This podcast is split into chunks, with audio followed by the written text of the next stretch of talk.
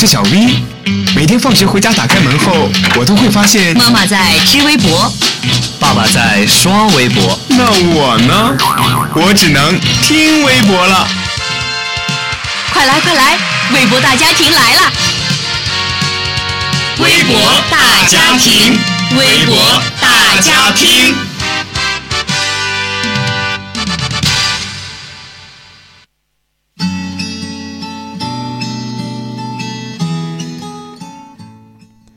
Hello，听众朋友们，下午好，欢迎收听本期的微博大家听，我是倩意。微博上的热门话题，不知道你就 out 了。今天我们一起聊聊最近几天微博上的那些事儿。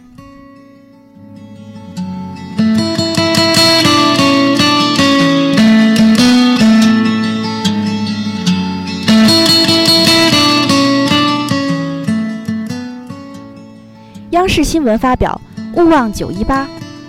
八十五年前的今天，一九三一年九月十八号，九一八事变爆发，这是日军企图武力征服中国的开端。抗日战争，中国三千五百万军民伤亡，老人、妇女、婴儿惨遭屠杀。今天多地鸣响警报，无论你在哪儿，铭记不能忘，也不敢忘。其实啊，我们纪念历史，不是要延续仇恨、冤冤相报。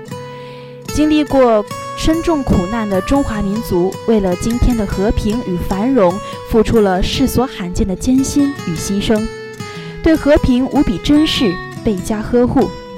历史告诉我们，和平是需要争取和维护的。只有人人都牢记战争的教训，从苦难中汲取向上的力量。和平才会一直和我们同在。有网友评论：“知耻而后勇，中国仍需更加强大。警钟长鸣，国耻不忘。”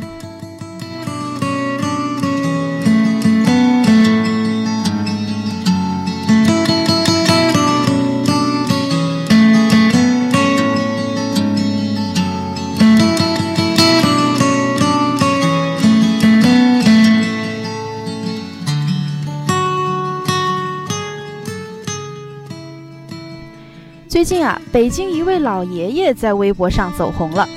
这位老爷爷带着月亮为老伴儿过中秋节。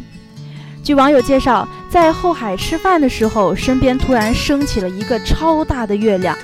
一位老爷爷在月亮旁为自己的老伴儿献上了鲜花。仔细一看，原来是将气球做成了月饼的样子。老爷爷曾经承诺让奶奶每年都看到最美的月亮。没想到这两天北京的天气不太好，老爷爷呢就偷偷准备了一个巨大的气球月亮。看来浪漫不单单是年轻人的特权啊！有网友说道：“我想过最浪漫的事就是和你一起慢慢变老，即使老了，对你的爱也丝毫不减。奶奶害羞的样子，感觉就像初恋的少女。”还有网友评论。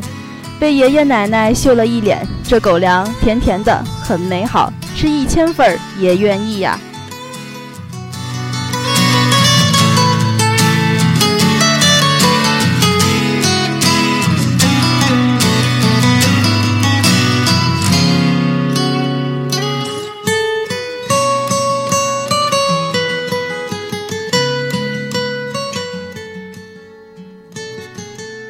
新浪娱乐发表。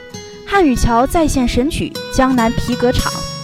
在上一期的汉语桥节目中呢，周杰伦的一首神曲《双截棍》听乐了主持人，听嗨了观众，也听懵了答题的外国选手。网友们纷纷感叹：“给跪了！”然而，双截棍的风波未平，江南皮革厂倒闭了又起。之前网上疯传的神曲《江南皮革厂》倒闭了，这次也来到了第十五届汉语桥的节目现场。面对这样的题目，别说选手们了，专家们也是忍不住笑出了声。酷炫的音乐加上新奇的提问方式，答题的选手一脸迷之蒙圈。如此辣耳朵的歌，如此辣眼睛的题目，你的小心脏真的准备好了吗？大家笑过也乐过，有人答对，也有人答错。那么这首网络神曲《江南皮革厂》倒闭了，为何能登上汉语桥这样的大雅之堂呢？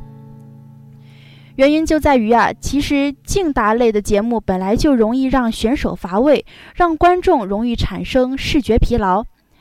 而这样让大家感兴趣的神曲，既可以达到考察选手的目标，又可以让大家乐在其中。这首歌的歌词还是非常富有节奏和韵律的，这样重复的词语可以更加的有旋律，又涉及到关于中文的韵脚知识。